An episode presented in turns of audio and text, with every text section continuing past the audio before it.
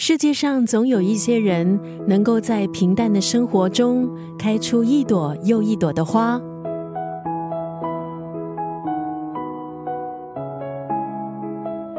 有趣的人，不管是身在何处，总是有能力把日子过得热气腾腾，把生活熬成一锅鲜美的汤。今天在九六三作家语录分享的文字，出自这本书《人生很短，我决定活得有趣》。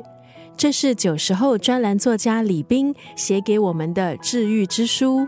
怎么定义一个有趣的人呢？有趣的人，他们善于发现细节，虽然经历跌跌撞撞，见识过生活的残酷，却依然能够找到乐趣，依然热爱生活。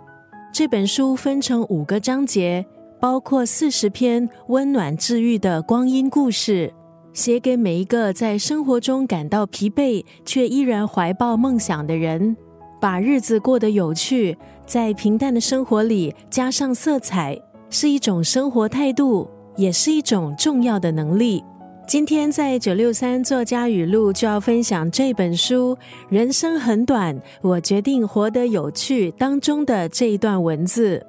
一个趣而有味的灵魂，本身就自带发光发热的属性，它不只能照亮自己，也能将余光传给他人。一个真正有趣的人，并不是看他在聚会的时候可以讲出多少幽默搞笑的段子。而是看他在困顿之中可以挖出多少生命的甘甜。一个趣而有味的灵魂，本身就自带发光发热的属性，它不只能照亮自己，也能将余光传给他人。